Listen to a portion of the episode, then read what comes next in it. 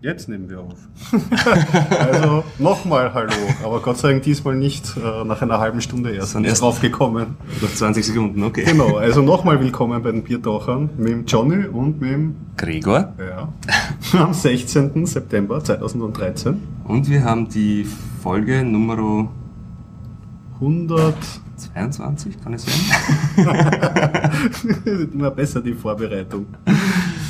Man kann ja zwischendurch, die, während du recherchierst, 122. 122. Na bitte, 122. Das Ganze mit freundlicher Unterstützung von wukonic.com, der Agentur aus Österreich, Internetagentur aus Österreich. Genau. Aus Österreich für das Internet. Richtig. ja, der der Horst ist diesmal nicht da, lässt sich entschuldigen, man muss lernen. Mhm.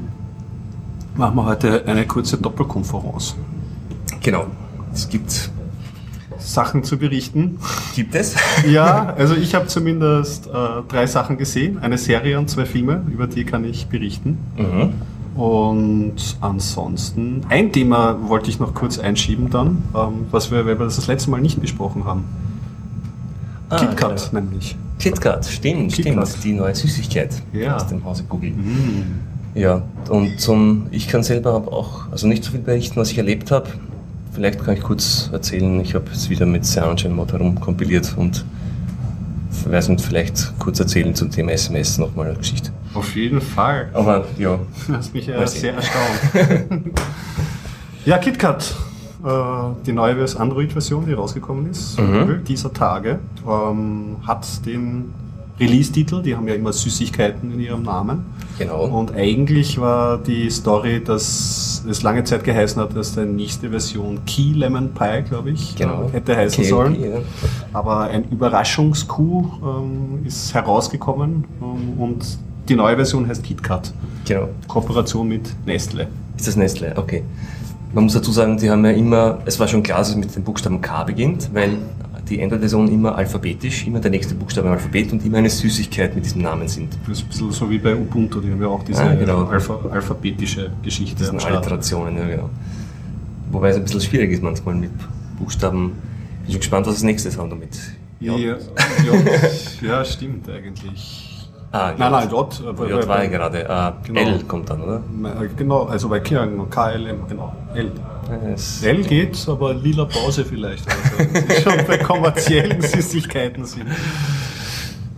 Ja, Ja. was äh, meinst du? Gut, sch schlecht, wurscht? Dass der Name jetzt von Ja. einer Süßigkeitenfirma gesponsert wird? Na, ich weiß nicht genau. Ich hoffe, es wird nicht als Schokolade gefährdet. Ja, es hat ja auch einen eigenen Werbespot gegeben, hast du ihn angeschaut? Von Nein, ich habe. Ich habe mitbekommen, dass jetzt äh, ähnlich wie diese Golden Tickets da bei der Chocolate Factory.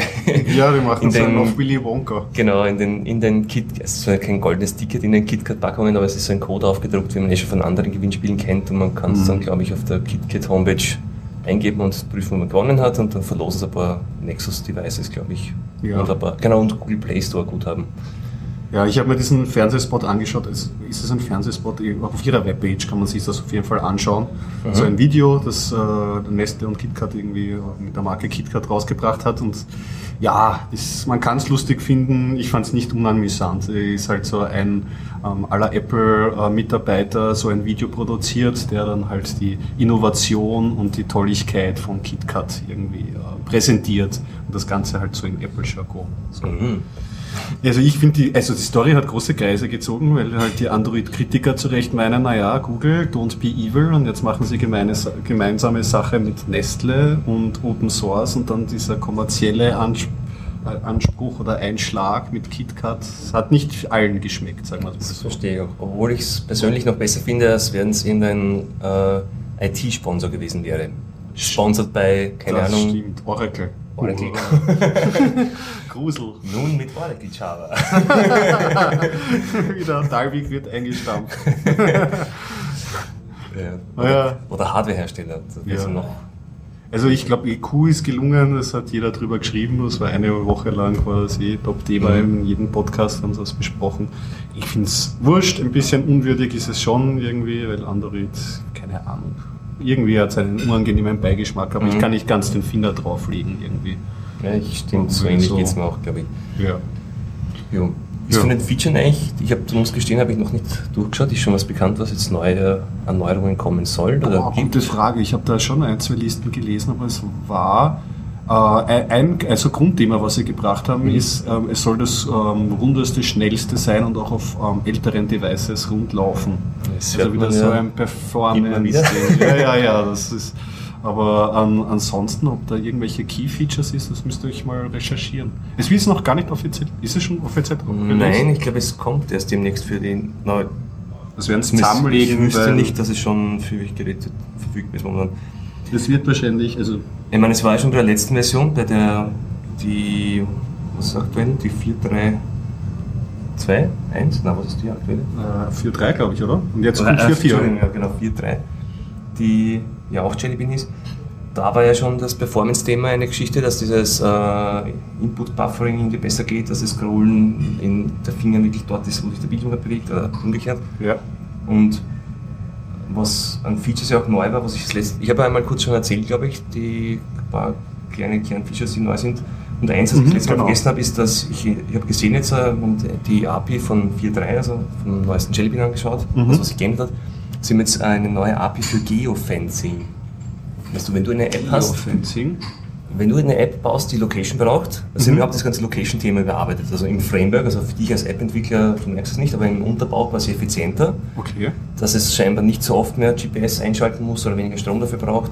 Mhm. Und eins zum Beispiel war, diese Features, dieses Geofencing, gibt es eine API. Du kannst quasi beim System anwenden sagen, benachrichtige mich, wenn ich in einen Bereich hineinkomme oder einen Bereich verlasse. Also Interessant, das wäre dann so für, ah, okay, wirklich vom Zaun her gesehen. Genau, ja, und sie haben ja selbst diese, diese Google Keep App, das ist eine Notizzettel-App. Äh, Notizzettel Stimmt, die kann man sich. Genau, da kann man so äh, Alarm, konnte man schon länger, glaube ich, Alarme setzen auf Uhrzeiten. Also erinnere mich an diese Notiz von morgen um 12 Uhr. Mhm. Oder, jetzt gibt es neu, erinnere mich an diese Notiz, wenn ich dort bin. Keine Ahnung. Ah, aber interessant. Wenn ich an der Arbeit bin, dann erinnere ich mich daran, dass ich, keine Ahnung, das also, Sobald ich nach Hause komme, so bitte Katze mhm. füttern, sollte man nicht vergessen, aber ja, solche Sachen. Ja, praktisch eigentlich.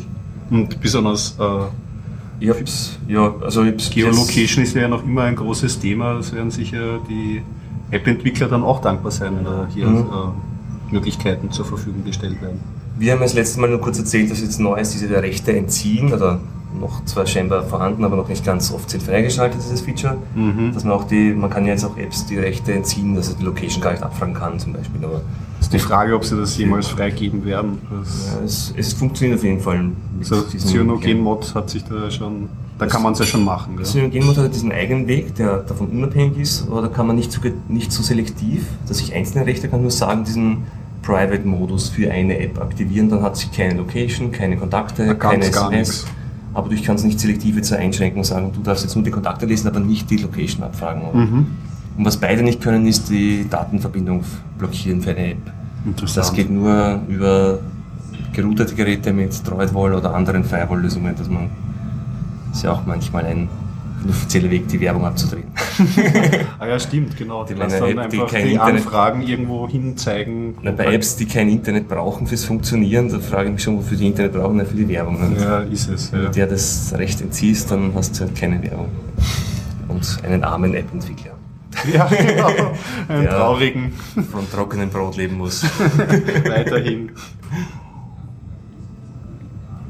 Ja, zum Beispiel abgeschweift, aber so zum 4-3 kann ich jetzt momentan auch nichts sagen. Aber werden wir sehen, vielleicht. Ja, sie werden sicherlich, also das ist kein großer, großer Wurf der, der ah. Prognose, die, das 4-4er wird 4 -4 sicherlich mit dem mhm. neuen Nexus 5 kommen, oder? Genau. Also das habe ich noch mitbekommen. Ich habe heute ein bisschen den Feedly angeworfen und jetzt gerade, was halt vor der iPhone-Präsentation jetzt diese Mockups und Fotos, von, inoffizielle Fotos vom iPhone waren oder von den iPhones, also der neuen ist jetzt halt die, das Netz voll mit Nexus 5. Das, so könnte es aussehen. Das ist irgendwo aus einem Werk herausgefallen. Ich warte echt Quelle. nur, bis es irgendwo in einem Pub liegen gelassen. ja. Das ist wirklich das, was früher bei den iPhones war, diese ganze herumherum Spekuliererei, die absolut echt keinen Nachrichtenwert hat und trotzdem ganze Schlagzeilen, also Schlagzeilen füllt. Ja. Ist jetzt scheinbar dafür die Nexus-Devices irgendwie am Start. Aber es dürfte wieder von LG kommen, was es Gerüchte gibt, was glaube ich auch bestätigt ist schon und ja, man wird sehen. Ja, also für Leute, die auf die Nexus-Reihe stehen, es wäre vielleicht jetzt noch eine Zeit zuzuschlagen, weil es jetzt mal billiger geworden ist. Ich kann nur persönlich nochmals empfehlen, das Installieren von alternativen Betriebssystemen ist, ist einfach, einfach so viel leichter auf Nexus und so viel sorgloser. Es funktioniert nämlich auch alles. Also meine, auf einem anderen Gerät funktioniert es auch irgendwie, Dritthersteller ROM ja. zu installieren, aber es ist dann, dann funktioniert der Kompass nicht oder irgendwie andere binären Treiber sind nicht verfügbar und dann so Blödsinn. Und aber so per Default ist der Bootloader schon gelockt, aber du kannst ihn einfach selber genau. entlocken, oder? Und zwar ohne irgendwie was zu hacken, da gibt es ein Tool, bist auf der Kommandozeile, auch unter Windows einfach ein, Fastboot, wo ein Unlock und er ist angeloggt. Mhm.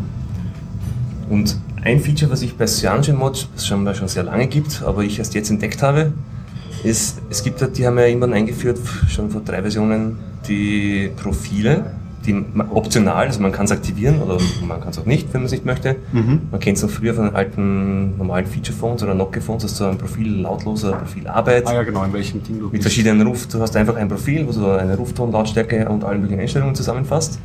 Und die kann man hier mit einem NFC-Tag verknüpfen. Ah, nice. Und die kannst du auf Ebay um ein paar wenige Euros kannst du so Sackerl NFC-Tags checken, als Aufkleber oder andere Formen. Mhm. Und du hast dann einen halt im Büro am Schreibtisch kleben und einen im Auto und einen sonst wo und du hältst das Handy einfach hin und du bist sofort das Handy auf, keine Ahnung, Datenverbindung unterbrochen, leise Arbeitsmodus oder im Auto jetzt laut und keine Ahnung, oder wie du es halt magst. Das, das, das, das kommt endlich irgendwie. Das haben sie angekündigt irgendwie, aber jetzt kann man es auch da definitiv also, schon machen. Das ist schon seit längerem drin. Also es dürfte schon sicher seit, ich glaube, seit Cyanogen Mod 7 oder so, oder, mhm. oder 8, glaube ich, schon drin sein. Also ja. Die haben eine andere Nummerierung, also Cyanogen Mod 10.2 ist das aktuelle Jellybean. Okay, das entspricht dem 4.3 Genau, und 4.3, genau. Und sieben war, glaube ich, Gingerbread. Bin mir nicht ganz sicher, aber auf jeden Fall schon älter. Also es mhm. dürfte schon länger geben. Und ja, ich helfe mir ja noch immer. Ich habe das jetzt, ich denke nicht mehr dran, die öffnen nie die App, aber ich benutze ja immer noch das Lama. Ah, genau, das ist, Auto, ist ein Automatisierungstool. Das ist ein Automatisierungstool und du kannst einfach ähm, äh, Sendemasten von, von, von äh, Handy-Sendemasten äh, als Konfigurator, als Trigger verwenden sozusagen. Wenn du diese und diese Funkstation siehst, dann kannst du diese und diese Aktion auf, ähm, ausführen. Mhm. Was gut ist, aber trotzdem halt wenn es das mit den Text gäbe, vielleicht noch ein bisschen einfacher, weil Lama kann ziemlich schnell komplex werden. Weil du musst dann halt, wenn du Strom sparen möchtest, wenn du das zu Hause verlässt, dass er dann alles abdreht, aber dann musst du auch wieder irgendwann mal den Befehl triggern, wann das wieder anschaltet. Und dann gibst du die verschiedenen Locations an. Ich habe mir da auch schon ein bisschen ins Knie geschossen teilweise, wo es dann einfach äh, keine Apps oder äh, noch immer lautlos, zehn Anrufe und so. Also mhm. muss man auf sich selber achten, dass man sich da nicht verrennt ein Trigger schaltet die Datenverbindung oder die Flugzeugmodus und dann kannst ja, du wieder einschalten. Das war's, genau. Stimmt. Das ist nur One-Way dann. Ja, wie gesagt, mit NFC-Tags ist ja auch nicht so die schönste Lösung, geht auch nicht überall. Du hast nicht überall einen NFC-Tag gegeben, aber es ist für manche Sachen praktisch einfach, also ich, für mich persönlich. Ja, hoffentlich kommt es. Die also Freiheit, man kann sie aktivieren oder nicht. Wer es braucht, der kann es verwenden und wenn nicht, dann nicht. Und Benutzt du NFC eigentlich auch zu diesem Datentausch? Äh, nein, eigentlich. Ich habe es verwendet anfangs, um aus, einfach aus Neugierde, um zu schauen, wie man diverse Text lesen kann und so und diese ganzen NFC-Karten, was die alles so hergeben. Mhm. Aber so wirklich praktisch eigentlich nie oder kaum. Man trifft Vielleicht. selten auf andere ja, genau. die die NFC-Technologie. Haben die die jetzt alle schon eingebaut? Ich, ich weiß es. Ich kenne mich bei den anderen. Modellen. Ich weiß nur, bei Samsung, da hatte ich äh, mit weiß noch, beim Galaxy S3, die haben ja auch dieses, bei Android heißt es ja Android Beam und bei Samsung mhm. heißt es S-Beam. Okay. Und die haben da Kleinigkeiten verändert, dass es nicht ganz kompatibel ist. Man kann zwischen zwei Samsung-Geräten kannst du, glaube ich, größere Daten hin und her tragen. Also im Beam geht es ja darum, dass das NFC nur dazu verwendet wird, die, das ganze Bluetooth-Pairing und so und die Dateninformation, die Meta-Information auszutauschen. Also die ganze, das ist ja nur sehr wenig Bandbreite über mhm. NFC. Und dann die richtig großen Datenströme laufen dann über Bluetooth oder keine Ahnung, das ist ein Handshake. Das ist und das, was in den Werbespots immer gezeigt wird, wo die Handys genau. aneinander gebumpt werden, irgendwie so aneinander geklackt und dann. Du hast die eine App, die ist auf dem Handy offen, was ist am anderen dann plötzlich und das so Dinge, aber das habe ich in der Praxis, wie gesagt, mit Samsung-Geräten hat es immer wieder Probleme gegeben, dass es irgendwie nicht kompatibel war oder dann, mhm. oder auf deren Seite, auf einem anderen Gerät quasi der Market aufgegangen ist mit einem Ding, diese App ist nicht verfügbar, weil diese Samsung-App gibt es auf dem anderen Gerät nicht. Ja. Oder, ja, keine Ahnung. Also praktisch habe ich einfach zu wenig Erfahrung mit ja. wenigen Tests. Die waren da nicht so. Ich glaube, es ist einfach zu viel Wirrwarr, zu viele unterschiedliche Versionen noch. Ich, ich, ich hoffe auch, dass vielleicht eine NFC-Welle kommen wird, wenn jetzt wirklich dieses NFC-Bezahlen mit der Karte und so anstartet. Also zumindest in Österreich wird ja die erste Bank irgendwann einmal die Karten automatisch getauscht jetzt. Mal schauen. Du kannst also diese neuen Bankomatkarten haben das oft angeschrieben, einfach nur drüber halten. Also da ist mir jetzt auch aufgefallen bei der Supermarktkette Spar oder so haben sie jetzt schon so neue Kasten, wo das anscheinend schon implementiert sein dürfte. Das haben wir, wir haben sie mit dem Thema Quick, glaube ich, haben sie auch schon mal angesprochen. Da haben wir auch so eine Testkarte geholt. Aber nur mit dem Handy selber kannst du da auch nichts anfangen. Also bei Quick kannst du noch den Kontostand aus, also den Lade, das Guthaben auf der Karte abfragen. Mhm. Aber mit Bankomatkarten wirst du am Handy nichts mehr tun können, weil du brauchst du dann so ein Secure-Element, damit du wirklich kommunizieren kannst und das wird am Handy, also dass du mit deinem Handy mal zahlst, statt, also dass du deine Bankomatkarte quasi aufs Handy transferierst oder das Handy statt der Karte verwendest. Mhm. Man hätte vielleicht einen, irgendeinen Usability-Sinn, dass man sagt, das hat man immer dabei. Ja, wenn es auch gefährlich ein, ein Sächelchen weniger zum Verlieren auf das Handy passt man ja doch auf. Naja, wie gesagt, ob es dann eine gute Idee ist, wenn man es verlieren soll, aber, aber es wird technisch, glaube ich, gar nicht gehen, weil da müssten dann die die Herausgeber der Bankomatkarte, ich weiß nicht genau, wer es in Österreich ist, mhm. müsste dann mit den Herausgebern der Smartphones oder mit den SIM-Karten-Herausgebern, je nachdem, wo diese Informationen dann gespeichert werden, also entweder auf der SIM-Karte oder in dem Secure-Element im Smartphone. Mhm. Und da hinein speichern kannst du Informationen nur eben mit diesen Root-Schlüsseln vom Hersteller, also mit der SIM-Karte nur mit der Einverständnis vom Netzbetreiber gibt es also eigene Daten-SMS, wo man so Dinge, also Zertifikate und Applikationen in die SIM-Karte hinein installieren kann. Mhm. Und die neuen Handys über NFC bieten zum Teil, nicht alle, glaube ich, auch schon so API, dass man auf diese SIM-Karten Secure-Elemente zugreifen kann. Und dann kann man schon technisch so etwas wie diese äh, drahtlose Bankomatkarte im Handy realisieren, ja. dass diese sicheren Informationen, also die nicht im Betriebssystem liegen, sondern in der SIM-Karte drinnen, die mhm. auch ein kleines Betriebssystem hat. Aber nur eben, das wird wegen der Infrastruktur nichts werden, glaube ich. Also das es sind so viele Player beteiligt und jeder hat das Interesse, dass auf seinen eigenen Systemen läuft. Also die, warum sollten die kooperieren mit den Banken zum Beispiel? Ja, schwierig, besonders wenn man da abwartet. In Amerika, glaube ich, schaut es ja. anders aus, weil Apple ignoriert das, glaube ich, per Konzept. Das wird NFC, werden sie sobald nicht in ihre Phones schrauben und setzen mhm. auf ihre eigene Passbook-Technologie und auf reine Bluetooth-Geschichten, so was ich gehört habe und gelesen habe. Und in Österreich hast du ja mit, äh, wie heißt das, Paybox bezahlst mit dem Handy, das gibt es ja schon lange, mit dem SMS bezahlen, das ist ja auch von den, ich glaube, rund um A1, weiß man wer da der A1 könnte sein, dass das der Partner ist, ja. Oder dass die ja auch eine Bank gegründet haben, die Paybox Bank, damit sie diese Zahlungsdienstleistungen anbieten dürfen. Mhm. Und natürlich haben die dann auch wenig Interesse, jetzt mit den, mit den klassischen Banken zusammenzuarbeiten, um jetzt eine Bankomatkarte in also ein Secure-Element vom Handy zu integrieren. Ja, ja. mal sehen. Müssen wir mal die Bankomatkarte schauen, wohin es geht. ich habe eine Serie angeschaut. Ja, vollkommen zufällig. Ja, zu mhm. schöner Thema. Äh, und die Serie, habe ich über einen Podcast über die Brüllaffen-Couch oder so gestoßen. Da wurde es mhm. empfohlen und die habe ich voll nicht am Radar gehabt und hat mir gut gefallen, weil seit langem wieder mal passiert ist, dass ich mir weiß ich nicht, äh, die gesamte Staffel innerhalb von zwei Tagen mit, mit, mit Freunden reingezogen habe und gar nicht davon lassen konnte. Die Serie nennt sich Acta Money Score, glaube ich, oder Acta Money Score, wenn ich es richtig ausspreche. Mhm. Zu Deutsch Real Humans und ist eine schwedische Serie aus dem Jahr 2012. Es gibt eine Staffel bis jetzt und ähm, spielt in einer alternativen Realität. Also es ist nicht wirklich klassisch Science Fiction, sondern dem, es spielt in Schweden mhm. und es geht um eine Gesellschaft, wo die, wie wir normale Laptops haben, es wird sehr viel Apple verwendet und so. Und zusätzlich haben sie ähm, Roboter, die im Haus mithelfen, humanoide Roboter, schauen aus wie Menschen, können sich artikulieren und die helfen im Haushalt mit und werden für verschiedene Zwecke eingesetzt. Mhm. Und das ist spannend. Also endlich hat, haben sie dieses Thema auch mal aufgegriffen, so wirklich als Serie. Ich meine, Roboter hat es schon einmal gegeben bei diesen äh, äh, Galactica, Kampfstern Galactica. Da waren ja auch so Roboter beteiligt und so. Aber das ist ein seriales Setting und sie verhandeln das Thema auf mehreren Ebenen. Es gibt zum Beispiel eine Geschichte von einer Familie, wo die äh, Mutter der Familie, ist ein Sohn und eine Tochter, die sind beide so, weiß nicht, 15, 16, 17 so herum und ähm, wo die Mutter gegen die Anschaffung eines solchen U-Bots ist, äh, weil sie meint, das muss man selber machen und man kann mhm. sich da nicht entmündigen lassen. Und die kaufen sich ähm, oder kriegen, weil sie eigentlich einen, einen Pflegeroboter für ihren Großvater kaufen, kriegen sie als Freebie auch irgendwie als zusätzliches Gut einen Roboter für sich zu Hause. Und da, das ist die eine Geschichte, die erzählt wird. Wie ähm, geht diese Familie damit um? Und die Serie scheut sich nicht auch brandige Themen natürlich anzufassen, weil natürlich, wenn die sehr humanoid und sehr fortgeschritten sind, diese Roboter, werden sie auch für, ähm, äh, für sexuelle Beziehungen teilweise herangezogen. Also es gibt in dieser mhm. Gesellschaft auch Roboterbordells. Es gibt ähm, Möglichkeiten, es ist per Default nicht freigeschalten bei diesen Roboters, bei diesen Robotern. Mhm. Ähm, es gibt eine Art SD-Karte, also sie werden ein- und ausgeschaltet unter der Achsel und es gibt da unten auch irgendwie so einen SD-Karten-Slot und da kannst du die erotischen Dienste dann auch freischalten.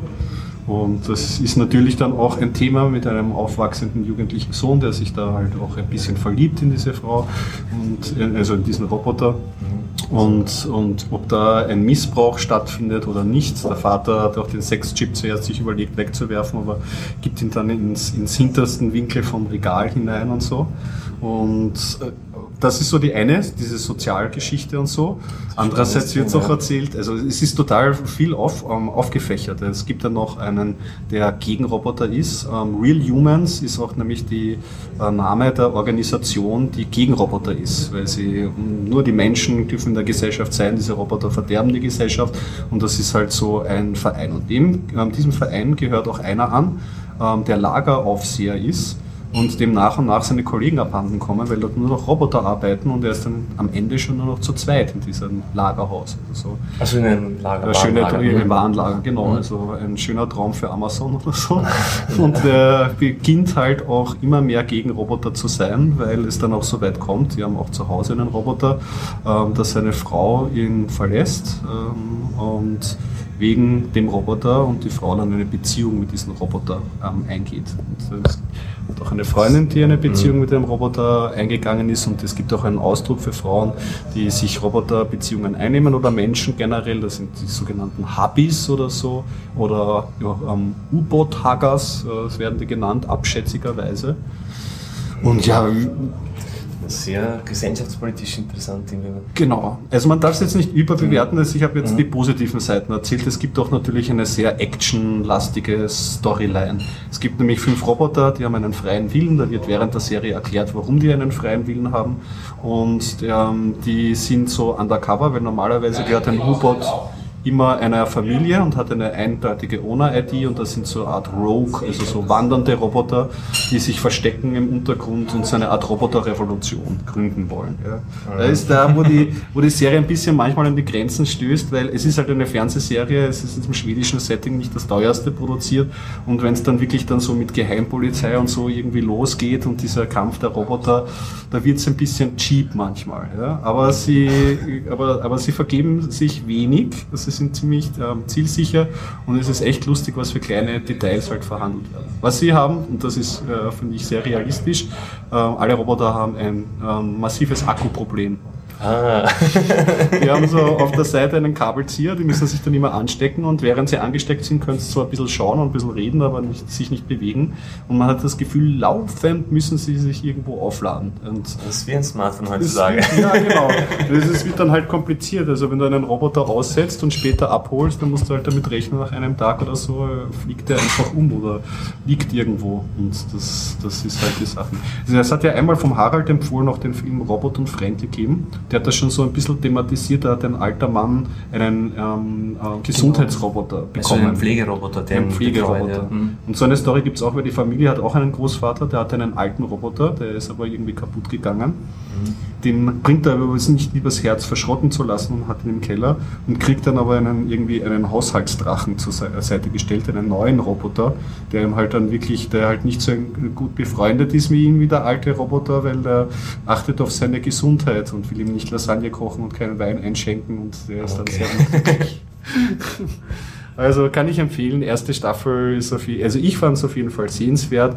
Äh, Wenn es reißerisch wird, lässt die Serie manchmal ein bisschen aus, aber was man auf jeden Fall der Serie zugute halten muss, dass da einfach auch erzählt wird, ähm, was für äh, Sozioprobleme, Sozialprobleme da einfach auf, ähm, auftreten, wenn man so ähm, humanoide Sklaven ähm, in mhm. der Gesellschaft integriert, wo da die Ethik bleibt. Und das wird auch in den Dialogen dann auch direkt angesprochen, wie man, wer welche Beziehung zu diesen ähm, Robotern pflegt und ja, Verhandlungssache halt. Ein spannendes Thema, kann man sicher viel daraus machen. Ja. Also ich glaube, wenn, so. wenn die erfolgreich ist, werden die ähm, Amerikaner vielleicht ein Remake machen. Da fürchte ich mich ein bisschen davor, weil das Angenehme an der Serie ist, dass sie versuchen halt wie halbwegs wertungsfrei und ohne Pathos das mhm. zu erziehen. Aber mal schauen. Also es war auf jeden Fall überraschend, weil ich, ich rechne nicht damit Science mhm. Fiction aus Schweden und eine schwedische Serie. Und ja, man kann sich die DVD auf Amazon kaufen. Schon, äh, es ist zugänglich und, und auf jeden Fall ähm, interessant. Nicht so hoher Production Value wie vielleicht Black Mirror. Mhm, genau, die war auch sehr. Genau, nicht, nicht, nicht so auf dem Niveau, aber sehenswert. Cool. Ja. Dann werden wir reinziehen. Zum Thema Roboter und wenn du vorhin gesagt hast, Drachen, ist mir gerade das eingeschossen. Mhm. Aber er hat zufällig heute gelesen, auf, vielleicht dann verlinken auch eine Meldung auf Heise. Eine deutsche Firma hat jetzt den größten äh, auf Beinen gehenden Roboter gebaut. Das ist ein, ins Guinness Buch der Rekorde gekommen nämlich einen Drachen. Das ist ein Drachen. Wirklich einen feuerspeienden großen Drachen. Gott. Und zwar ist es ein Ingenieursfirma, der eigentlich so im Bahntechnikbereich so tätig ist. Mhm. Und die haben für so ein, für ein Festival, glaube ich, oder für so ein Theaterstück, für eine Mittelalteraufführung, haben sie wirklich einen Drachen gebaut. Der, der selbstständig gehen also es, wird, also es ist nur ein ferngesteuertes Gerät eigentlich, mhm. aber der hat wirklich, der sich auch, glaube mit über 190 Achsen, also wirklich sehr, sehr, sehr, sehr natürlich, ich würde sagen menschlich, bewegt halt, also mit halt dieser künstlichen Gummihaut und so und ich glaube über 10 Tonnen schwer und von drei Leuten ferngesteuert wird, weil er halt einfach so viele Servomotoren, die so hat und aber wirklich ein großer, feuerspeiender Drache. Aber ich meine, da muss man nicht wundern. voll mit den äh, Roboter und Revolution und eigentlich Furcht in diesen Filmen und dann bauen. Das erste, was wir bauen, ein Roboter, einer der größten Dinge ist ein feuerspeiender Drache. Ja, das YouTube-Video werde ich verlinken, weil da sieht man mich auch, der hat vor allem zum Beispiel die Augen, solche Details gemacht, der kann sich die Augen bewegen, die Iris vergrößern, verkleinern. Was, der, jetzt, so der schaut so arg, der schaut dich an, dass der fokussiert dich, zwingt der Bäume und dann spuckt der Feuer.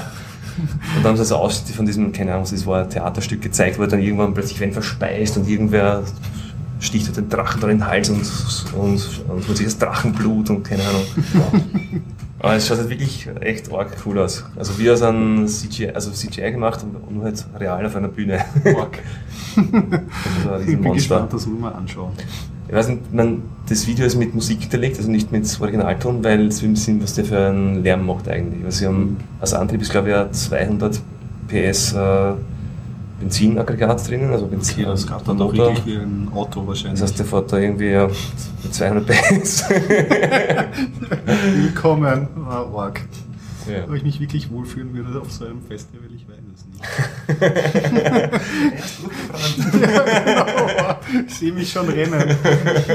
Zuerst applaudieren und dann rennen. Wie in einem schlechten Film. Oder guten Film. Ja, erzähl nochmal, du hast mir letztens eine SMS geschrieben mit einer Notification. Genau, also ich habe... Die habe ich nicht mehr weggebracht. Ah, ich habe zum, kurz zum Hintergrund, ich habe schon, wir haben ja damals gesprochen, als die Vorratsdatenspeicherung eingeführt wurde. In Österreich werden ja alle SMS zwischen zwei Mobilfunk, also zwischen zwei Mobilgeräten äh, in dieser Vorratsdatenbank protokolliert. Mhm. Und zwar Absender, Empfänger und der Standort. Okay. Also wenn ich den SMS schicke, wird irgendwo in einer staatlichen Datenbank, also in einer Telekom-Datenbank ein Eintrag erzeugt. Da haben wir ja schon mal drüber ge genau. gesprochen, im Zusammenhang auch mit der stillen SMS. Genau, weil SMS sind ja wirklich nur Protokolle, so Datenpakete, mhm. Die dann auf dem Endgerät empfangen werden, dort interpretiert werden. Und da gibt es halt eine Form davon, ist eine Text-SMS, damit vom Handy halt als Text interpretiert angezeigt. Und es gibt noch viele andere SMS, die diesem äh, Mobilfunkstandard festgelegt sind. Es gibt zum Beispiel Daten-SMS, die kennt man, die wurden früher unter anderem verwendet für diese die Betreiberlogo auf die alten Nokia-Telefone, die konnte man sich per SMS schicken lassen. Okay. Das ist einfach ein Daten-SMS, da kann man einen Port angeben und schickt mir Daten. Das eine was heißt Port? Port im Computersinne? Nein, das ist ein Port, das, ist, das Feld heißt halt Port. Ah, okay, das Datenfeld. Aber es ist wie im Computersinne. Da kommt ein Datenpaket, damit man weiß, welche Applikation das jetzt annehmen soll. Mhm. Definierst Ports und das gibt es jetzt auch noch. Ich habe mir jetzt extra angeschaut, ob das jetzt auch noch geht in der Android-API oder in anderen Mobilfunkgeräten. Also der, kann man jetzt auch noch Daten-SMS senden. Du kannst eine SMS abschreiben, die halt auf dem Port 9713 geht das. Ja, das Wie baut man so eine SMS, die eine Daten-SMS ist? In der Android-API gibt es ganz normal in der API einen Befehl, der Send Text-SMS und der zweite heißt Send Data-SMS. Okay. Da gibt es halt keinen String rein, sondern ein, ein Byte-Array und dann halt eine Portnummer. Aber das heißt, du musst eine Android-Applikation dafür bauen? Genau, das, das geht ja noch leichter. Also du musst eine, ich weiß nicht, ob das wirklich jemand nutzt oder ob das genutzt wird, wird schon welche Anwendungszwecke geben dafür. Aber das ist mal eine Möglichkeit, ein SMS zu senden an ein Gerät, weil wenn, wenn, Entschuldigung, wenn es niemand auf diesen Port lauscht oder sich für diese SMS interessiert, dann ja. kommt die auf deinem Gerät an, also auf, aus Mobilfunksicht kommt ein SMS an, dein Gerät bestätigt die und ist gesendet worden. Aber auf deinem Gerät passiert nichts, also du merkst es gar nicht. Ich als Empfangender bin ahnungslos. Das, genau, und es gibt noch, ich meine, das sind bei Daten-SMS, es könnte sein, dass eine App das anzeigt, und dann gibt es dann noch im Standard eigene SMS, die genau für den Zweck gemacht sind. Das heißt, dann mein eigenes Protokoll Identifier Field von in 0x40, mhm. dieses Python. Dann wird dann, da steht im Standard, das soll einfach nicht angezeigt werden, sondern nur empfangen werden und bestätigt. Und nichts passieren. Das sind diese Silent SMS. Mhm. Jetzt nochmals im Kontext der Vorratsdatenspeicherung wir haben ja gesagt, wenn ich den SMS sende, muss dein Handy ja aktiv werden, mit der Mobilfunkzelle kommunizieren, Standortdaten werden festgeschrieben. Ja. Wenn ich dir jetzt alle fünf Minuten ein SMS schicke, kannst du meinen Weg nachverfolgen. Also ich kann es nicht, weil ich habe keinen Zugriff auf die Vorratsdaten. genau, weil diese Standortdaten die, liegen dann beim Netzbetreiber. Genau, aber die für Verfolgung, also Strafverfolgungsbehörden wäre es eine Möglichkeit, mhm. ohne dir jetzt eine Wanze unterzuschieben, dir einfach alle fünf Minuten ein SMS zu senden. Im Zusammenhang mit der Vorratsdatenspeicherung dann, dann auch bis zu einem halben Jahr ist das? Genau, sechs Monate wird es gespeichert und falls dann später zum Verfahren kommt und die Daten ausgehoben werden, haben sie dann eine, eine sehr zeitlich genaue Spur oder vielleicht nur für gewisse Aktionen. Das du mhm. gehst aus dem Haus, dann schickt man da fünf Minuten Rhythmus ein SMS. Aber wie gesagt, nachdem das alles, diese Verarbeitung erfolgt ja am Handy erst, nachdem, also das Handy bekommt vom Mobilfunkteil diese Datenpakete rein mhm. und die ganze Interpretation, ist das jetzt ein Text-SMS, ein Daten-SMS oder ein Stimm-SMS, erfolgt alles ja im Betriebssystem des Handys. Ja. Bei Android ist das ja alles offen und mit dem Nexus kann man ja auch selber frei kompilieren und habe dann einfach dort mal ein bisschen in dem Code herumgeschaut und habe mir dann das einfach so umgebaut, dass ich einfach jede SMS angezeigt bekomme. Das ist nämlich interessant, aber es ist ja so möglich, einen, einen Empfänger äh, zu schreiben, dass du auch stille SMS anzeigen kannst. Das kann ich aber nicht, ohne das Framework zu ändern. Also da kann ich keine App schreiben, sondern muss ich das Betriebssystem ändern. Das heißt, das geht nur mit äh, Custom Firmwares genau. wie Cyanogen-Mod. Genau, genau. Also bei Cyanogen-Mod ist es leicht, weil da habe ich einfach das ganze Git-Repository ausgecheckt, dort diese paar Zeilen geändert, das Ganze dann gebaut und dann kommt, mhm. fällt am Ende ein Flashable-Zip raus, das flashst du dann und dann hast du halt dann, hast du, da geht es halt leicht. Es gibt bei anderen offenen Systemen auch. Ja. Weil prinzipiell macht es das Handy und nicht der Mobilfunkbetreiber. Und einfach nur so aus Neugierde, weil mir diese SMS sind ja auch vorgesehen vom Netzbetreiber für technische Zwecke, also jetzt keine Ahnung, um zu prüfen, ob jetzt irgendwo Empfang ist und so, können wir dir auch eine SMS schicken, einfach okay. so. Und mich hat es einfach interessiert, ob sowas häufig passiert oder nicht. Oder ich möchte einfach mal schauen. Ich muss sagen, jetzt in zwei Wochen habe ich keine einzige bekommen. Also okay, also das ich werde entweder nicht verfolgt oder. Aber dann der zweite interessante Teil. Aber prinzipiell ist cool, dass es ähm, möglich ist, das abzugreifen, weil oft ist ja dieser Mobilfunkteil abgetrennt und auch nur wegen AP Ja, der Mobilfunkteil ist auch abgegrenzt. Das ist eine eigene, ein eigenes Betriebssystem, mhm. eigentlich auch auf allen, auch vom iPhone bis zum Android sind das alles funktioniert das so, es ist ganz neben dem, also neben dem eigentlichen iOS oder Android-System ist es ja. ein eigener Hardware-Prozessor, wo ein eigenes System läuft, eine viel kleinere Firmware. Und die kommunizieren über AT-Kommandos, so wie für die Modems. Org. Und das machen sie jetzt auch noch, soweit ich weiß, auch beim iPhone auch. Mhm. Und auf dem, bei Android gibt es so einen, einen System-Daemon, der Real-Daemon. Das Real ist das Radio Interface Layer. Okay der Real-Dämon, der spricht mit dem Modem und der Real-Dämon, der stellt das dann über, ein, über einen Socket für die restlichen, fürs Android-Framework bereit und da gibt es dann halt eine eigene also einen eigenen Layer, der das halt dann in diese Android-spezifischen Intents und so umwandelt und dann halt die SMS-Apps und so benachrichtigt. Und, aber wie gesagt, getrennt ist es, aber wenn ein SMS reinkommt, ist die eigentlich nur ein, so ein Datenstring. Mhm. Das ist ein PDU, so eine Protocol Ist halt so mehrere Bytes lang, schaut aus so wie ein Hex-String. Und das kommt wirklich so als hexadezimales String aus diesem Ding per AT-Kommando raus. 1 1, so.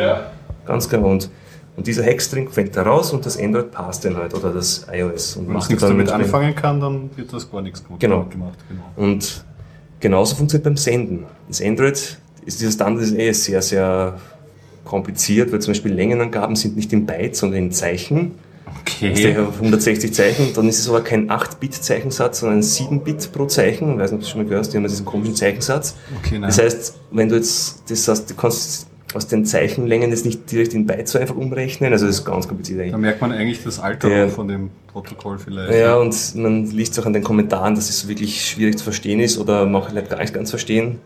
We are not sure about this, but it's done everywhere like this, so we do it also here und so. und ich glaube, gute Teile, viele Teile sind auch gar nicht implementiert von diesen Protokollen, weil man braucht eh nur Daten-SMS, Text-SMS und nur Multipart-SMS. Und die Spezifikation dafür findet man einfach so im Netz? Ja, das ist 3 GBP Standard irgendwas. Also ich habe es im Quellcode fast von Android, habe ich es in den Kommentaren, war noch die Ah, aber der die Link Strings zum... Ah, den- schön, das PDF kommentiert. Ja. Und auf jeden Fall habe ich auch dann äh, weitere Änderungen vorgenommen, einfach so zum Rumspielen und habe mir eine Möglichkeit geschaffen, dass ich nicht nur Standard-Text-SMS senden kann oder die Daten-SMS, die man eh auch über die API ganz normal senden kann, sondern habe einfach so äh, eine Möglichkeit geschaffen, dass ich beliebige PDUs selber zusammen basteln kann. Und man alle so die, man hat dann dieses Standard, also dieses äh, PDF da angeschaut, was, ist, was gibt es für Datenfelder, was haben die für mögliche Werte und da probiert man, sendet man SMS mit dem Datenfeld auf den Wert gesetzt und so. Und Das heißt, du sitzt mit der Spezifikation da und, dann habe schaust ich dir die Felder an und... Und dann habe ich daneben einen, einen Editor, wo du hast du von die, weil viele, vor allem sind viele Felder nicht genau 8 Byte, äh, 8 Bit lang, sondern das eine Feld ist 3 Bit, das andere ist 16 Bit, das andere ist 2 Bit, das heißt, es geht alles über so Bytegrenzen hinweg. Mhm. Also du ganz furchtbar zum. Zusammenbasteln, ja. Also über zwei Bytes, die sind die ersten drei Bits und das, die letzten fünf und das, das ist ganz kompliziert eigentlich. Also sehr viel Gehirnverdreherei, wenn man es nicht gerade programmatisch macht. Und Mhm. Was passiert, wenn man eine kaputte Sache schickt? ich weiß nicht, es geht auf jeden Fall raus. Okay. Also der, Das ich, ich könnte mir vorstellen, dass der Netzbetreiber, also dass vielleicht haben einige Netzbetreiber Filter, dass sie insane Sachen rausfiltern. Dinge, die Interessant, ja. Das, das wäre eine Möglichkeit natürlich. Und ich habe, ich wollte auch nicht die API vom Betriebssystem zu den Apps hinauf irgendwie kaputt machen. Also weiß ich auch nicht, wie man es ändert so einfach. Deswegen habe ich mir eine Möglichkeit geschaffen, dass ich aus meinen Apps heraus solche SMS zusammenbauen kann, indem ich einfach gewisse Textbausteine, also ich schreibe eine ganz normale Text-SMS und zum Beispiel, wenn eine SMS mit raw PDU beginnt, dann interpretiere ich den Rest als Hex-String und Ah, konvertiere ein eigenes Tag geschaffen. Genau, in so eigene Tags zum Beispiel, wenn ich jetzt ein Stern Zero reingebe, dann schickt er mir eine Type Zero SMS raus. Und dazu Dinge und Dinge. Und da bin ich auf dieses eine gestoßen, was ich auch noch nicht gesehen habe, ist, es gibt auch in diesem Standard vorgesehen mehrere SMS, also ein, so ein Feld, da kann man angeben, es soll vom Typ sein äh, Indicator Flag, also Message Indicator, on oder off. Und da gibt es verschiedene Typen von Indications, zum Beispiel Voicemail Waiting on oder off, E-Mail Waiting on oder off und so weiter. Und ich habe da den Android-Code geschaut, die meisten werden nicht interpretiert, aber es wird äh, Voicemail Waiting wird interpretiert. Ich habe es in Österreich zwar noch bei keinem Netzbetreiber gesehen, aber es ist vorgesehen. Ich kann da so eine spezielle SMS schicken, du hast dann vorne so ein Feldding. Ich habe es gemerkt. Und dann zeigt er an, dass, es eine, dass eine Voicemail-Nachricht vorhanden ist. Besonders das hat nichts mit der realen Existenz einer Mailbox zu tun. Genau, ja. Das ist einfach nur ein, ein Flag, wenn es in der SMS gesetzt wird. Die hat auch keinen, keinen Body hinten, die hat nur einen Header, also keinen Text.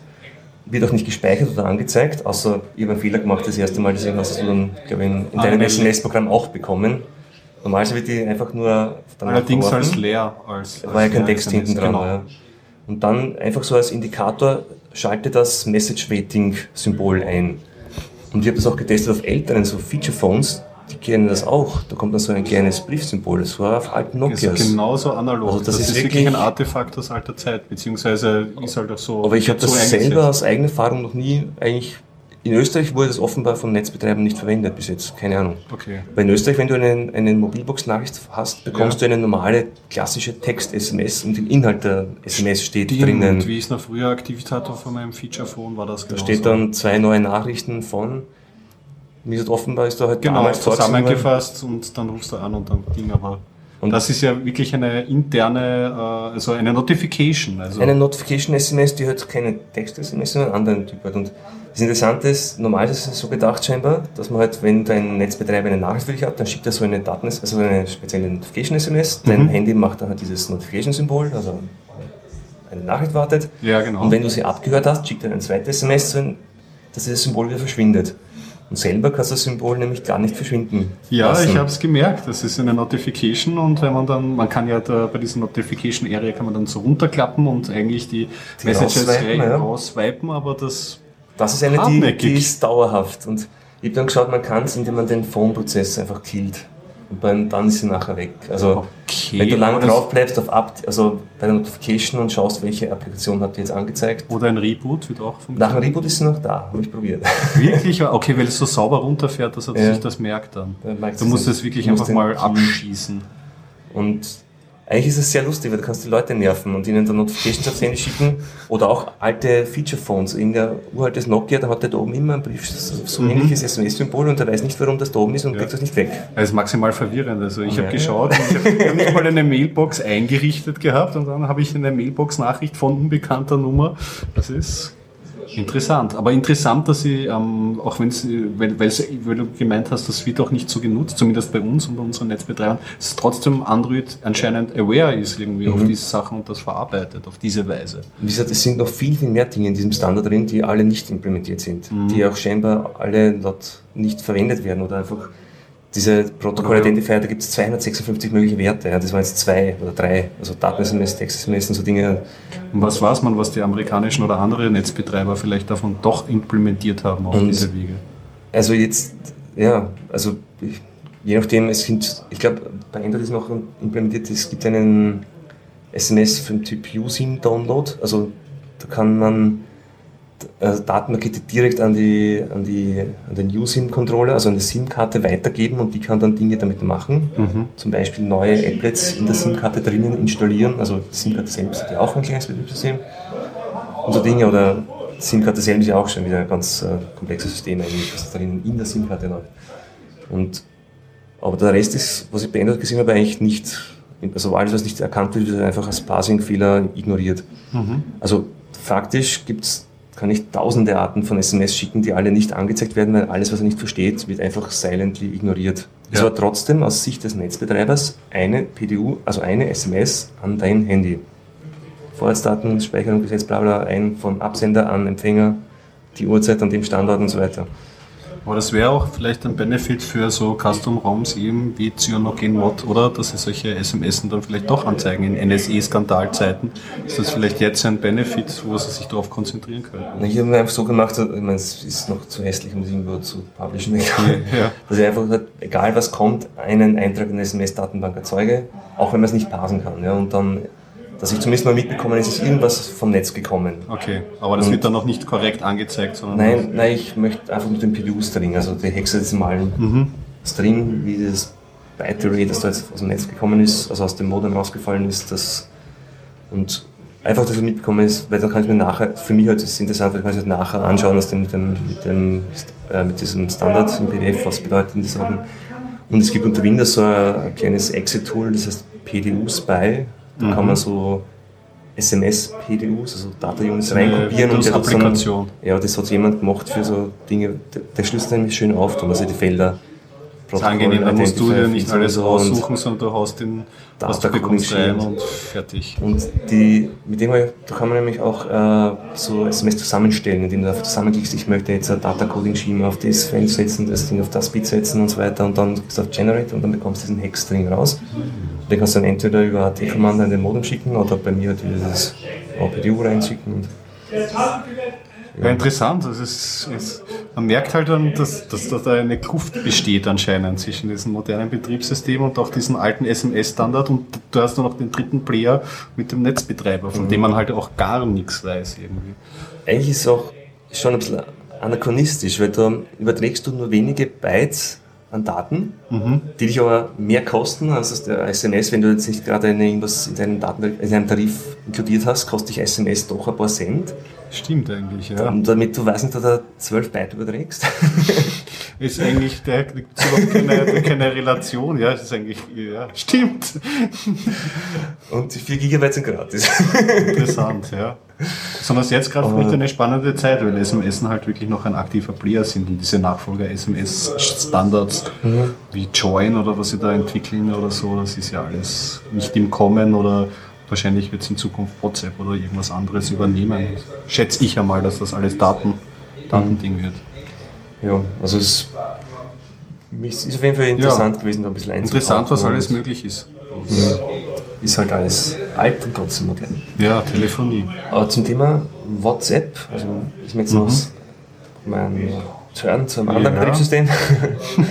da ist mir jetzt wieder eine Meldung eingefallen. Ähm, wir haben ja gelesen, Sailfish OS, der Mikro-Nachfolger, die haben wir heute. ich- Ex-Nokia-Mitarbeiter gegründet. Genau. Die haben auch ein offenes System. Die haben angekündigt, dass sie, sie haben ja das Problem, wenn sie jetzt das System auf dem Markt haben, dass es ja kaum Applikationen dafür gibt und mittlerweile ist doch schon ein wichtiger Kaufentscheidungsfaktor, was gibt es da für Ökosysteme rundherum. Total. Und dem haben ganz schlau Schachzug gemacht, sie unterstützen jetzt angeblich nativ Android-Applikationen. Das heißt, du kannst ja auf dem Sailfish OS Android-Apps installieren. Und in der Pressemitteilung haben sie zum Beispiel WhatsApp explizit erwähnt und ich glaube, ich glaube, sie haben nicht alle APIs, aber doch relativ viele. Was oder auch sehr aufwendig sein muss, denke ich mal, das ganze Android-Framework da mit all diesen APIs, die die Apps Ja, bedienen. eben. Das, Aber keine Ahnung, vielleicht ist es eh ähnlich in einer gewissen Weise. Ich kenne nicht, wie deren native API aussieht. da bräuchten wir einen Yola-Experten, der uns erklärt, Ja, ob das irgendwie, ob sie da wirklich ein gesamtes Android vielleicht in Vielleicht emulieren oder einen Teil. Nur einen Layer rundherum gebaut, so einen, der es einfach umsetzt auf die nativen Sailfish OS APIs, Ja. weil es müssen ja doch ähnliche Funktionen sein. Also Ja, für den Anfang ist es sicher interessant, weil du hast damit echt äh, die volle Bandbreite vom Google Play Store Sie drin. umgehen das Henne-Ei-Problem, indem Mhm. sie einfach fremde Eier ins Nest holen. Ist die Frage, ob ihnen Den- der Google nicht irgendwann mal den Strich durch die Rechnung macht, ob, Nein, ob sie es abfragen können, ob die Google Play Store dann, wie kriegst du die Pakete drauf? Und Na, ich denke mal, ja, natürlich so Dinge wie, es gibt ja APIs von Google, dass du zum Beispiel diese äh, Licensing Framework verwendest, das wird sicher nicht gehen, denke ich, aber Mhm. dass du deine App, was dir über Google Play Store abfragt, ob sie richtig lizenziert wurde und bla bla bla. Aber so die, es wird schon reichen, die ganzen Basic-Sachen. oder einen Google Play Store einfach installieren. Ja. Aber auf das, ja. Das aber ist auf jeden Fall interessant. Ich meine, auf, auf Dauer kann ich mir nicht vorstellen, dass da ein rundes Nutzererlebnis rauskommt, Mhm. aber du hast schon recht, so als Kickstarter-Mechanismus, dass sie am Anfang einfach mal ein paar mehr Apps haben, weil da mache ich mir ein bisschen Sorgen bei Firefox OS. Das ist ja jetzt auch gelauncht worden, gibt es, glaube ich, zwei spanische äh, Budgetphones, die jetzt draußen Mhm. sind, dass die vom Start wegkommen, da überhaupt einmal eine Basis aufzubauen. Weil mittlerweile gibt es halt gewisse Apps, die halt so ein Standard ist und wo ein Smartphone-Benutzer abgeschreckt ist, wenn es das halt nicht gibt. Wie zum Beispiel halt WhatsApp. Ja. Genau. Wie, ja.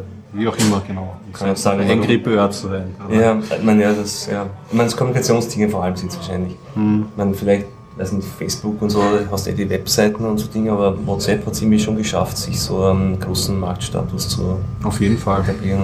Ich meine zwar nicht gerade irgendwie sauber, weil sie gleich mal sich die ich ja. man- Bequemlichkeit während Datenschutz ist natürlich. Ich sage für einen Durchschnittsbenutzer, den das alles nichts interessiert, ich Genau. kann damit jetzt meinem iPhone-Freund und ich was Firmen einfach eine Nachricht schicken und Bilder schicken und ich was alles. Und das Mhm. kostet mir keine MMS. Ja. Gibt es MMS eigentlich noch? Ist das eigentlich ein, ein Teil der Das ist nicht SMS-Spezifikation? SMS, Okay. aber es, es gibt, da weiß ich nicht genau, wie es funktioniert. Ich habe nur genau was vorher bei vergessen, ein SMS-Typ ist noch diese WAP-Push-SMS, dass du, Okay. die sind auch, auch in Android noch, wenn du unterstützt, ich gesehen, ob es eigene Codeteile ist. Ich weiß nicht genau, was das macht. War das nicht dieser alte Das- HT-Web-Standard? Das war vorher, bevor man richtiges HTML auf Handys anzeigen konnte, für gab es diese mobile Webseiten. Genau, Webseiten. Okay. Ja, Das war nur kurz, so wie der Scoffer vorher hatte. Du hast es damals schon anzeigen können, kann ich mich erinnern, oder? Auf irgendeinem Sony-Handy oder so das. Ja, stimmt, da hatten wir dieses, das Sony Z5, das war noch mit einem grün, grünen Display, Mhm. aber schon graustufenfähig, also es konnte nicht nur Pixel an, Pixel aus, sondern schon Graustufen anzeigen und das hatte einen, einen wirklichen HTML-Browser drinnen mit 9,6 Kilobit über Wow. Die WLAN-Verbindung. Das war Ja, damals war es trotzdem. Science Fiction, oder? Ich meine, haben die Nokia Communicators auch diese Webseiten dann wahrscheinlich gepasst, oder? So habe ich nie besessen selber. Die waren, glaube ich, schon fortschrittlicher, die konnten schon mehr. Die, Interessant. das waren Smartphones. Das war ein wirkliches Lange Zeit Marktführer. jo. Ja, so viel aus der SMS-Welt. Und- Und aus der genau. WhatsApp-Welt. Und aus der Selfish-Welt. Die Sailfish-Welt, ja. Also Sailfish OS, also ist rein subjektiv von mir oder so. Da bin ich mir nicht so sicher, weil ich die Offenheiten und so noch nicht so durchschaut habe. Und jetzt gerade, ich merke jetzt bei mir selber, dass ich weniger Web-Services nutze, weil ich gerade das alles so unsexy finde, gerade wegen auch, anscheinend hat der NSI-Skandal auch irgendeine Auswirkung auf mich irgendwie, obwohl man das ja schon vorher geahnt hat, dass das Ganze datenschutztechnisch nicht so läuft, aber jetzt irgendwie habe ich gerade eine Abwehrphase Aber bei Yola, da ist halt wieder eine Firma dahinter oder so. Ich weiß nicht, ob ich nicht bei Firefox mehr Vertrauen fasse. Nur bei Firefox hat man halt oft in den Tech-Medien wird das ein bisschen runtergeschrieben, weil sie meinen, ja, und sie setzen halt auf HTML5 und CSS als User-Interface-Sprache mhm. und die Performance soll nicht so toll sein und es wird jetzt auch nicht so, am Anfang gibt es noch nicht so die Hardware oder so. Ich hoffe, dass sich da noch mehr ergibt, weil irgendwie habe ich äh, die Firefox Foundation schon so noch als sicheren, vertrauenswürdigeren Partner so im Kopf. Mhm. Mal schauen, was sich da tut. Ich, wie wir es eh schon öfter besprochen haben, ein, zwei Betriebssysteme mehr könnten nicht schaden. Ja, auf dem auch wenn es schwer jetzt mein Start Jetzt haben wir KitKat und, und iPhone 5C. Was ist die aktuelle iOS-Version? Ähm, jetzt ist 7 rausgekommen. Rausgekommen mit den neuen Phones, glaube ich. Ja. Ah, genau, mit den bunten Genau, iPhones. das haben ja auch viele Apple-Leute, sind glaube ich jetzt noch in der Abwehrphase. genau. Aber es kann nicht so wenig Blut, denn ich nicht mehr mitverfolgt, was da eigentlich was da, naja, sie haben jetzt, ähm, es gibt das 5S, das ist halt wieder die neue, die, die Weiterentwicklung vom normalen iPhone. Mhm. Und das also 5, mit neuen CPU und so Dinge. Neue, also, all, also ah, so genau, der Grund, der Grundding, genau, es gibt Fingerprint-Scanner mhm. und den restlichen haben sie Prozessor-Update und halt alles schneller, besser, schöner oder so. Mhm. Und das 5C, das entspricht dem jetzigen 5er iPhone, also der eigentlich vorigen Generation, jetzt muss man sagen. Von der Hardware her? Von der Hardware her, mhm. aber ansonsten haben sie halt diesen, man gibt sie in verschiedenen Farben und mit Covers und soll so, was man so rausliest aus den Medien, irgendwie für die jüngeren Leute, die nicht das Papaphone haben möchten, die haben es auch ein bisschen etwas Dynamischeres rausgegeben. Ja. Wobei sie sich treu geblieben sind und das halt auch nicht, also C hat man im Vorfeld vermutet, steht für cheap, aber cheap ist es nicht. du legst immer noch so 550 Euro dafür ab, also es ist schon, mhm. schon ein teures Bleiben in der Hochpreise geschieden. Ja. Jo, zum Abschluss kann ich noch erzählen. Mhm. Aber nur kurz, weil das waren eigentlich keine Empfehlungen. Zwei Filme habe ich mir angeschaut. Mhm. Einen mit William Defoe in der Hauptrolle, der nennt sich 4, 4 Doppelpunkt 44, 4 Uhr 44 eigentlich. Mhm. Last Day on Earth. Und handelt davon, vom letzten Tag der Erde. Und dann hört sie auf. Passiert? Also Untergang. Also die, die Theorie ist irgendwie so, also die Theorie, was erzählt wird, die Ozonschicht löst sich schneller auf als gedacht.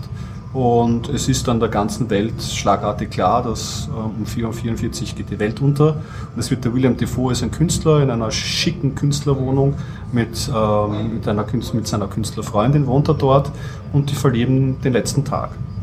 Und da stellt man sich eigentlich ja so das Thema eher reißerisch vor, so Roland Emmerich, äh, mhm. World Will End und so, ist, biegt aber in vollkommen andere Richtung an. Das ist fast ein Kammerstück. Die Wohnung wird kaum verlassen, ein bisschen aber schon es gibt jetzt keine großen Katastrophen, die Leute hauen jetzt nicht die Geschäfte ein, es gibt keine Anarchie, sondern es gibt zum Beispiel so, im Fernsehen verabschiedet sich der, der Fernsehsprecher und sagt, ja, schön war es, ich habe jetzt was Wichtigeres zu tun, mit meiner Familie zu sein, äh, bis die Welt untergeht, bringen wir jetzt Bilder von der Welt, da können Sie sich das anschauen, irgendwie, den Weltuntergang. Und die beiden verleben einen Tag, wo sehr viel äh, geskypt wird, wo sie halt noch alle ihre Familienangehörigen kontaktieren und so. Und sie lassen sich auch was liefern, noch zu essen. Ich weiß auch nicht, warum am letzten Tag arbeiten noch Leute anscheinend irgendwie. Und aber der, der Lieferant darf dann auch, der bietet sich halt nochmal aus, auch mal skypen zu dürfen mit seiner Familie.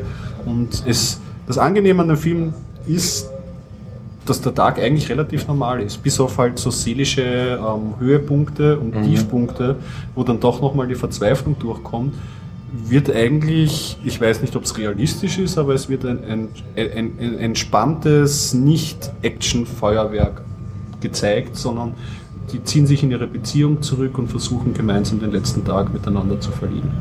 Sehr interessante Herangehensweise, so Thema. Ja, ja sehr traurig. Also, ja, zieht einen runter. Also es gibt einen parallelen Film, den man da vielleicht dazu erzählen kann. Es gibt ja so Weltuntergangsfilme vom Lars von Trier, das Melancholia. Das ist auch ein bisschen vom Tempo her, das ist auch ein ähnliches Setting. Es geht um die Kirsten Danz, glaube ich, heißt sie, spielt da die Hauptrolle. Die heiratet und da kommt auch raus Weltuntergang und da geht es auch so ähnlich melancholisch, ruhig zu. Also das, das kann man damit vergleichen. Das Gute am Film ist eben, dass er mal diese Seite zeigt, also eigentlich eher so tiefe Traurigkeit und Zurückziehen in die Beziehung und so Das, was nicht so gelungen ist, ist halt die Bildersprache, weil er halt zeitweise, du siehst Filmausschnitte, ähm, teilweise schauen sie sich halt Sachen an, wie der Dalai Lama, was er jetzt meint, jetzt nicht direkt zum Weltuntergang, halt zu Interviews vom Dalai Lama oder vom, ich habe eh schon gemeint, ob das nicht gesponsert ist, äh, ob nicht der El Gore das produziert hat, weil er wird auch ein Interview, wo der El Gore sitzt und sagt, ja, ich habe sie vor fünf, sechs Jahren gesagt, die Welt geht unter, jetzt ist es halt so weit. Das wird dann auch so gesagt, El Gore hatte recht. und dann endet die Sendung. Also äh, ein interessanter Film, ich weiß nicht, ob ich ihn empfehlen kann, wie gesagt, weil die, weil die Bildersprache, wo sie dann ähm, eben keine Fernsehsendung, nichts zeigen, dann zeigen sie halt so Bilder von der Welt, wo Leute Kerze anzünden, am Petersplatz stehen und beten, eher mhm. so christliche Sachen. Und das fand ich halt nicht so gelungen. Das, da, da, nimmt sich der Film halt also ein bisschen zu viel künstlerisch heraus, nicht in meinem Geschmack oder keine mhm. Ahnung, da konnte ich nicht so drauf einsteigen. Aber der Willem Defoe und die Freundin, ich fand, die haben das gut gespielt und ist trotzdem irgendwie schon sehenswert. Empfehle aber danach eine Komödie zu programmieren oder irgendwie sich nicht runter, ja, sich, emotionalen Tief dann. Ja, sich, sich nicht. Wir haben es nämlich verkehrt gemacht. Wir haben nämlich ähm, zuerst haben wir uns äh, einen anderen Film angeschaut, der eigentlich äh, viel äh, fröhlicher von der Stimmung her gewesen wäre. Auch eine Dystopie mhm. zwar, aber mit Happy End. Also wohl kann man, muss man sich selber anschauen und, und bewerten. Nennt sich City of Amber. Amber, Mhm. Ja, I-M-B-I-R. Und ähm, ist ein Kinderfilm. Ähm, muss man sagen, ist ein Kinderfilm. Ja.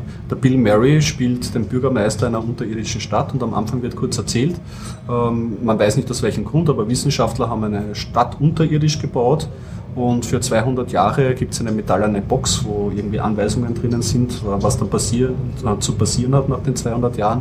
Und seitdem ähm, leben, lebt, lebt eben, gibt es eine Stadt unterirdisch, ähm, die immer wieder Stromprobleme hat, weil der Generator ausfällt und sehr in dieser also Steampunk und fast könnte man sagen Gaslichtromantik, mein Lieblingsgenre, das sich auf Wikipedia aufgeschnappt hat. Also so sehr viel mit Glühbirnen und so Drehglüh und ein sehr oranger Film einfach. Ah, das ist orangene Clement, der Cleveland. Ja, Clement und die Stadt auch so und auch sie haben Roboter, die laufen aber die ganze Zeit nur gegen Türen und sind so wie R2D2 so Kübeln und alles halt so ein bisschen rostig, ein bisschen golden, alles ist so ein bisschen am Untergehen und da gibt es halt halt äh, wird erzählt die Geschichte von diesem Bürgermeister, der ähm, vielleicht irgendwas äh, ein bisschen Dreck am Stecken hat. Der Bill Murray wird sehr nett gespielt. Der Bill Murray kann ja gut spielen, er ist ein guter Schauspieler.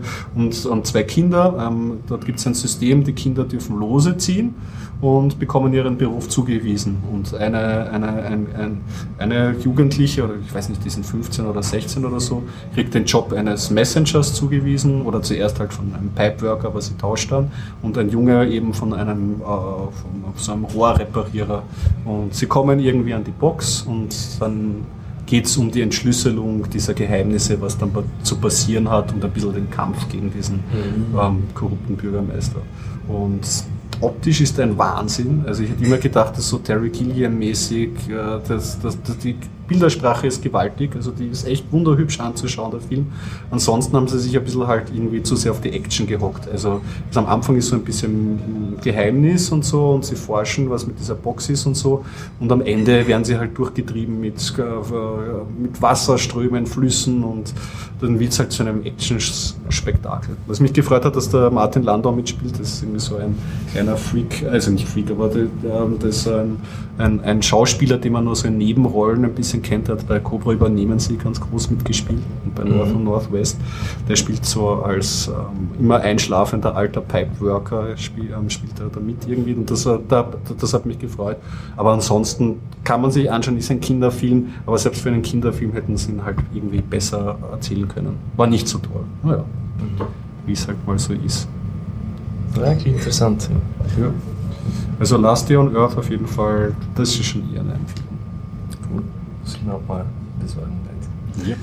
Na gut. Ju. Noch irgendwas? Oder? Ich weiß nicht, haben wir noch Meldungen? Genau, ich habe noch irgendwas richtig ja. Aktuelles, das ich mir nur so, so an Meldungen notiert habe. Das hat mich einfach nur so persönlich interessiert. Und zwar, man kann sich ja noch erinnern, vor zwei Jahren damals war in den Medien die Meldung, USA will Cyberangriffe zum Kriegsgrund machen. Da war ja auf Golem.de und auf Heise. ich kann mich erinnern, ja, dass man damals Schlagzeile Also da, damals waren ja gerade so aktuell die, also waren gerade aktuelle Angriffe von angeblich China gegen Infrastruktur in den USA und die USA haben da jetzt groß ja, das ein Behör gemacht. Mhm. Und dann jetzt wenn wir vor das auch schon ein bisschen länger, vor ein, zwei Monaten war die Meldung, dass die NSE eigentlich offensiv in fremde Netze hackt, also einfach nur präventiv, damit sie Zugang haben.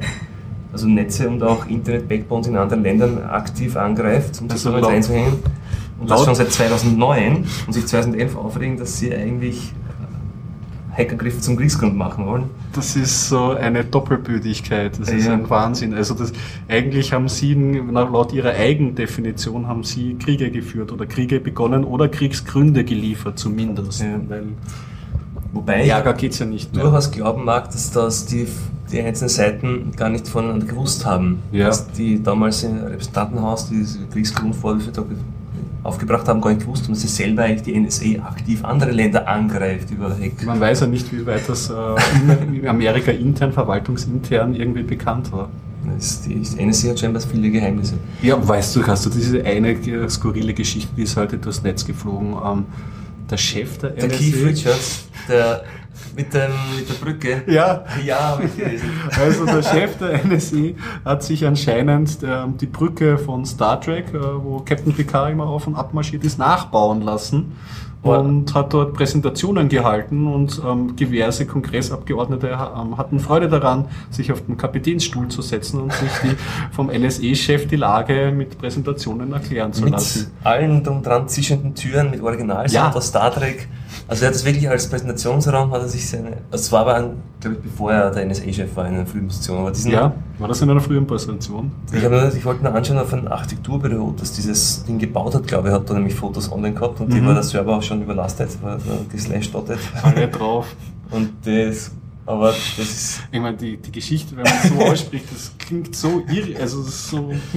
So irre. ganz nach dem Motto, ihr Steuergeld bei der Arbeit. das ist zum Glück nicht unseres. Da hat sich einen Jugend, Kindheitstraum erfüllt. Das ist sehr abstrus.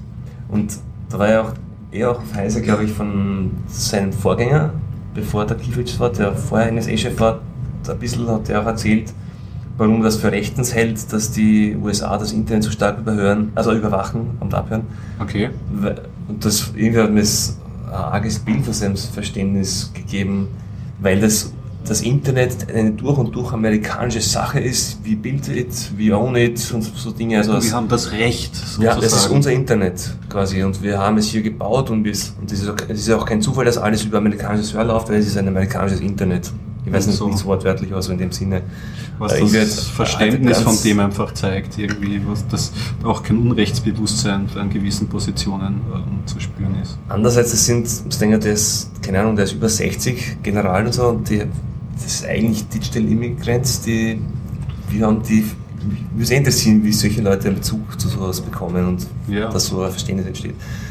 Aber die sehen es halt klassisch militärisch als neues Feld. Das ist unser Wir sind wir, wir können mit unserem Netz machen, was wir wollen. Wenn man es Reality anschaut, äh, hat er insofern recht, dass halt viel über amerikanische Firmen läuft. Es mhm. aber noch lange nicht das Recht gibt, das in so einer Weise umzuspringen, aber erklärbar macht, warum er das so begreift anscheinend. Org. Ja, können wir noch verlinken, wenn wir schauen, ob ich noch finde. Aber prinzipiell, ja, wie wir schon gesagt haben, auch das letzte Mal, es wäre jetzt auch eine Chance, dass sich da was ändert. Und Hoffentlich. Also. Weil eigentlich schaden sich die ja selbst. Also wenn ich jetzt die Wahl habe und einen Cloud-Anbieter suche, dann ist ja, ist glaube wahrscheinlich generell böse. Mhm. Aber in den USA hat es einfach schon einen sehr fahlen Beigeschmack, ja. was du magst. Ja, jetzt wird es vielleicht thematisiert. Ich hoffe es, aber ja, mal schauen, ob die EU sich da irgendwelche Positionen erarbeitet und ja. Schauen wir mal. Jo, haben wir sonst noch irgendwas? Ich glaube.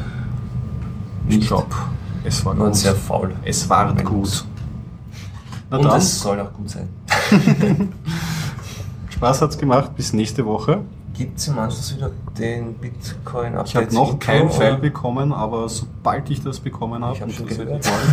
hast die Folge schon gehört. Ja. ja also, also, mal schauen, ob heute halt noch was kommt. Ich habe bis, also bis mhm. kurz vor der Folge jetzt noch kein Update-Insert ähm, gegeben, aber man kann es ja sowieso auf jeden Fall genau. immer wieder erwähnen. Bitcoinupdate.com. Ähm, Empfehlenswert. Hinsurfen, anhören, weil und, und News. Gibt es immer wieder Neuigkeiten, jede Woche. Machen es auch sehr fleißig. Gut, so dann wünsche noch eine schöne Woche. Bis Genau. nächste Woche und bis dann. Ciao.